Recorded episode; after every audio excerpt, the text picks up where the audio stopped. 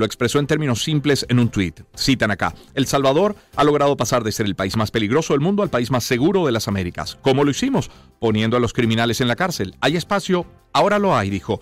Por otra parte, los críticos de las tácticas de, mano dura de Bukele dicen que a largo plazo El Salvador no podrá salir de sus problemas de seguridad con arrestos y con cárceles. Eso el mundo. Ahora, el país de España también tiene como titular que El Salvador es el país más seguro de Latinoamérica, sin duda, con la menor tasa de homicidios por cada 100.000 habitantes, además, donde menos robos o asaltos son registrados, según lo confirma una encuesta de opinión pública desarrollada por la firma Sid Gallup. En la referida encuesta se detalla que Ecuador, con 48%, es el peor porcentaje en cuanto a los hogares donde reside una víctima de Lampa, es decir, casi la mitad de los ecuatorianos, mientras que El Salvador registra un 8%, el mejor en los últimos cuatro meses. Con eso como, como titular de partida, permítame comentarles que, a ver, por muchos años en la lista de 20 ciudades más peligrosas del mundo estuvo San Pedro Sula. Lo recuerdo clarito de, mencionarlo cada vez que esta lista se hacía pública. Eh, San Pedro Sula en Honduras, quiero decir, ocupó el primer lugar por mucho, mucho tiempo. Eso forma parte del pasado. Sigue estando en la lista de los 20, sí, pero hoy en un puesto, el número 14, al menos de acuerdo al último estudio publicado en el año 2022. Eh, en el caso de San Salvador, en El Salvador, fue de hecho retirada de la lista no de 20, incluso de 50 ciudades más peligrosas del mundo desde 2021 y lo adjudican este plan control territorial, precisamente el plan del que hablamos, el plan de Nayib Bukele. En Honduras y El Salvador hay coincidencias. Eh, hay tasas, o había tasas de delincuencia muy elevadas, regímenes de excepción para combatirlas, uso de fuerza pública, incluyendo militares en esa lucha, y de eso queremos hablar el día de hoy. Por eso hemos invitado a Ruth López, abogada, jefa de anticorrupción y justicia de la Fundación Cristosal, defensora de derechos humanos en El Salvador. Señora López, bienvenida, muy buen día, ¿cómo está? Muy buenos días, Román. Un saludo muy fuerte desde San Salvador. Muchísimas gracias por atendernos. Lo bueno y lo menos bueno, no sé si incluso lo malo de este plan eh, de Nayib Bukele. A ver. A ver, yo creo que esto hay que ir al origen de este plan. En primer lugar, no estamos hablando del plan control territorial, sino del régimen de excepción. El plan control territorial fue un plan que fue muy anunciado por el presidente de la República hasta marzo del, 2021, del 2022.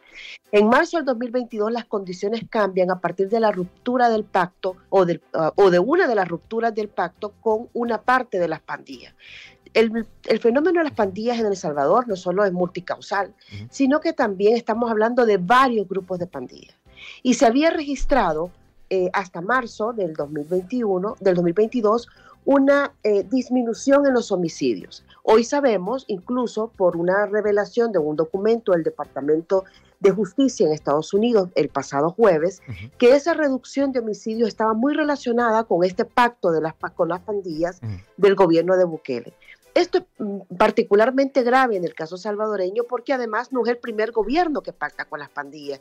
Tuvimos noticias de esto, por ejemplo, allá eh, por el 2012 con el gobierno de Funes, es decir, es una política reiterada que realmente no dio resultado en aquel momento y que en este momento lo que dio, eh, en, el caso de la ruptura, fue eh, más de 80 personas que, que fallecieron durante un fin de semana.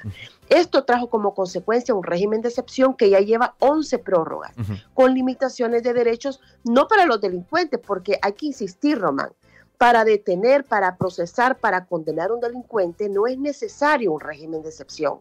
Sin embargo, sí para personas inocentes, que es de lo que las eh, organizaciones eh, no gubernamentales que trabajamos con derechos humanos nos hemos pronunciado de manera reiterada, porque ya llevamos más de 65 mil personas detenidas durante este régimen de excepción que va a cumplir un año y esto ha implicado serias restricciones de derechos y de garantías procesales para la ciudadanía especialmente en un país donde el sistema judicial lo han modificado, es decir, han, eh, destituyeron a jueces con más de 60 años de edad eh, bajo la concepción de que eran corruptos. Y el problema está en que no hubo una adecuada depuración judicial y tampoco ha implicado, por supuesto, un adecuado seguimiento y nombramiento de nuevos jueces. ¿Ante qué estamos en, El Salvador en estos momentos? Ante una justicia cooptada.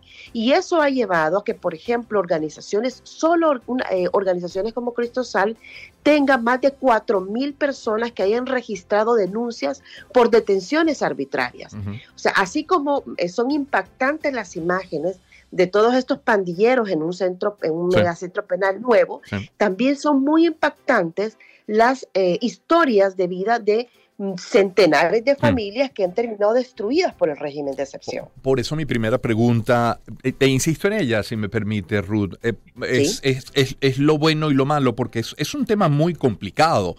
Cuando se tocan estas mafias enquistadas, no en El Salvador, en cualquier país del planeta, bueno, se tocan intereses económicos, se llegan a tocar intereses políticos, entonces sí, es verdad. Y fíjese, Cristosal registra eso, más de 4.000 denuncias. Leo que otras organizaciones eh, incluso llegan a 7.900 denuncias de abusos de derechos humanos. Esa es una parte de la realidad. Otra parte de la realidad es, ese nuevo centro penitenciario, es esta arremetida contra los delincuentes en el que, claro, lamentablemente surgen también esta enorme cantidad de, abusos sobre, sobre los derechos humanos. E, el tema es, parece que el origen de los problemas de nuestro continente todo, independientemente del país, es la educación. Bueno, mientras se educa para tener un mejor continente, ¿qué se hace con los delincuentes? Por supuesto, y es que uno de los problemas también que hay que asociar a esto es que hay una percepción de seguridad por parte de la ciudadanía con la disminución de homicidios.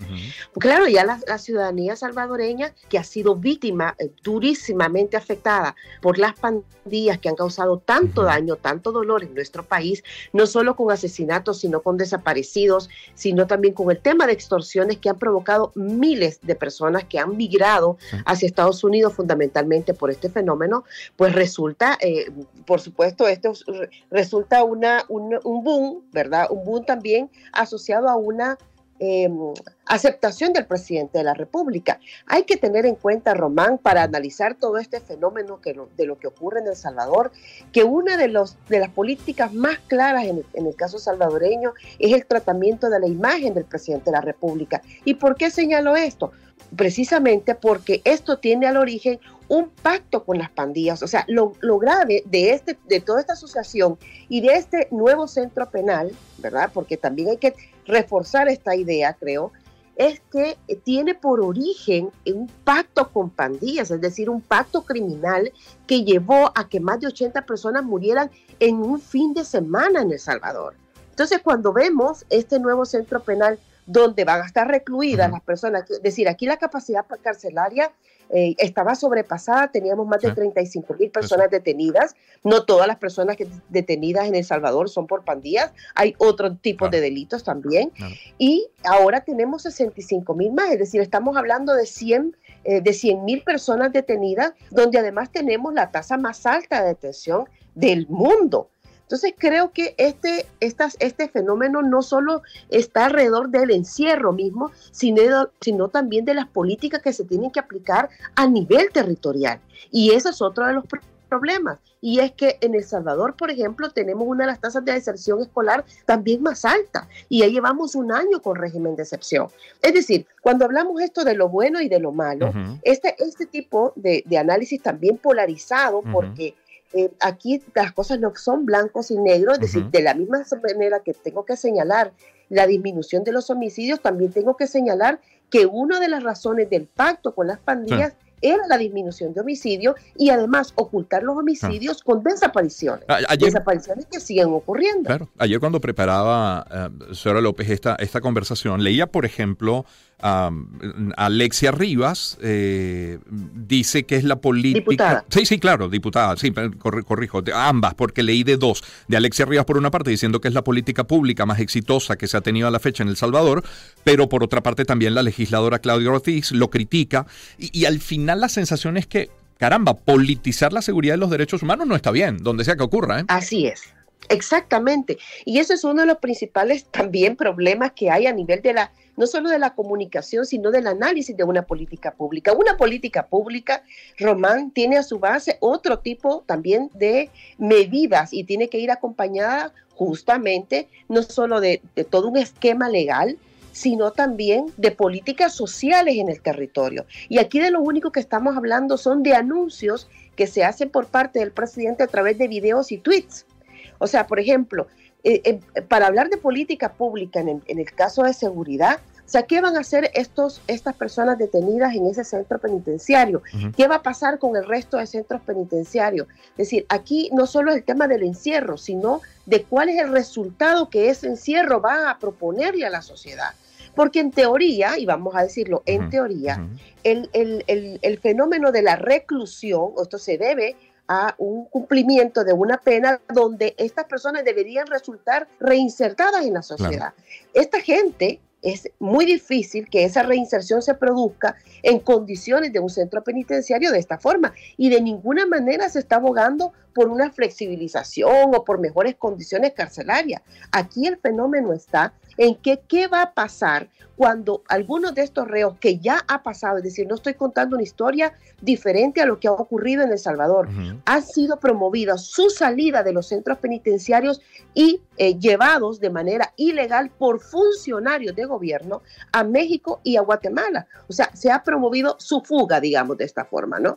Entonces, los líderes de pandillas terminan estando, como ha pasado la semana pasada, en otros países que, bueno, terminan siendo capturados y son, han sido llevados a Estados Unidos para, para su extradición. Hmm. En El Salvador, la Corte Suprema de Justicia se ha negado a extraditar a los líderes pandilleriles, precisamente porque es parte del acuerdo que tiene con las pandillas. Hay, otro punto antes de, antes de que el tiempo me, me atropelle, Ruth, es, es el tema dinero.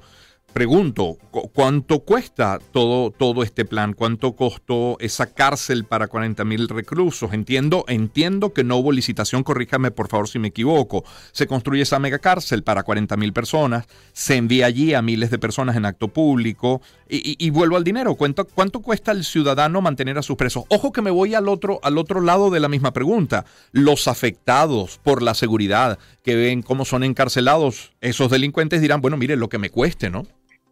No, sí, en, en ese momento es, no importa lo que tenga que pagar, pero lo que debo decirle, gracias por su pregunta, es que hasta el 2021 todo esto, más o menos a la población carcelaria costaba cerca de 73 millones. Hoy no tenemos la menor duda, o sea, 73 millones cuando teníamos 35 eh, mil. ¿73 eh, millones de qué, de qué moneda? De dólares, de dólares, nosotros tenemos una economía dolarizada. Dólares norteamericanos. Ahora, Exactamente. Ahora, ¿qué ocurre? Justamente lo que usted ha mencionado. Todo este fenómeno no, no está cuantificado, o al menos esa cuantificación no es pública. Uno de los grandes problemas que nosotros tenemos en El Salvador es que tenemos una eh, increíble política de opacidad. Si hay una política pública muy clara, es la opacidad.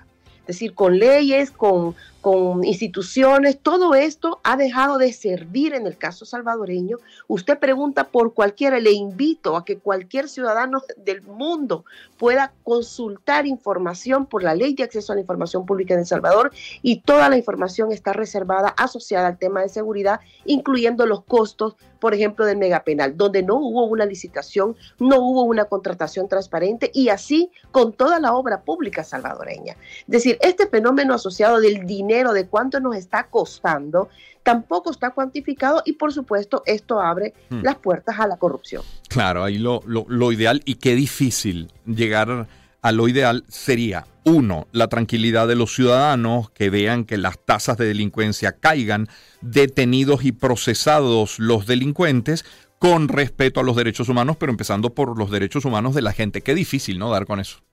Pero además, el respeto también a las personas inocentes que han sido detenidas. usted decía la suma de, personas públicamente, porque ese es el otro fenómeno. En El Salvador hay un fenómeno de miedo ahora asociado al gobierno. Es decir, ¿cómo es posible que la autoridad lo que infrinja sea también una migración forzada en estos momentos en El Salvador? O sea, muchas comunidades, la gente, porque esto resulta muy afectada a las comunidades pobres. O sea, en las colonias de, personas con algún sector, de algún sector económico pudiente, no se producen esas detenciones masivas. Bien, le agradezco tanto, Ruth, que nos haya acompañado esta mañana. Ha sido muy gentil. Muchísimas gracias, Román, y gracias a su público. Muy buenos días. Muy buen día. Ruth López es abogada, es jefa anticorrupción y justicia de la Fundación Cristosal, es defensora de derechos humanos en El Salvador. Cuán complejo, ¿eh? la enorme necesidad de la mayoría de tener paz, de tener tranquilidad, de reducir los índices de violencia, pero luego bueno, pues toda esta serie de, críticas a los manejos de los recursos, de críticas por denuncias en contra de los derechos humanos, Vaya, va a cumplir cuatro años este plan y ya está en lo que llaman en su fase 5, que es la, la fase de extracción. Eh, según la cual decían la población honrada no será afectada, cita textual de lo que se recoge del propio plan.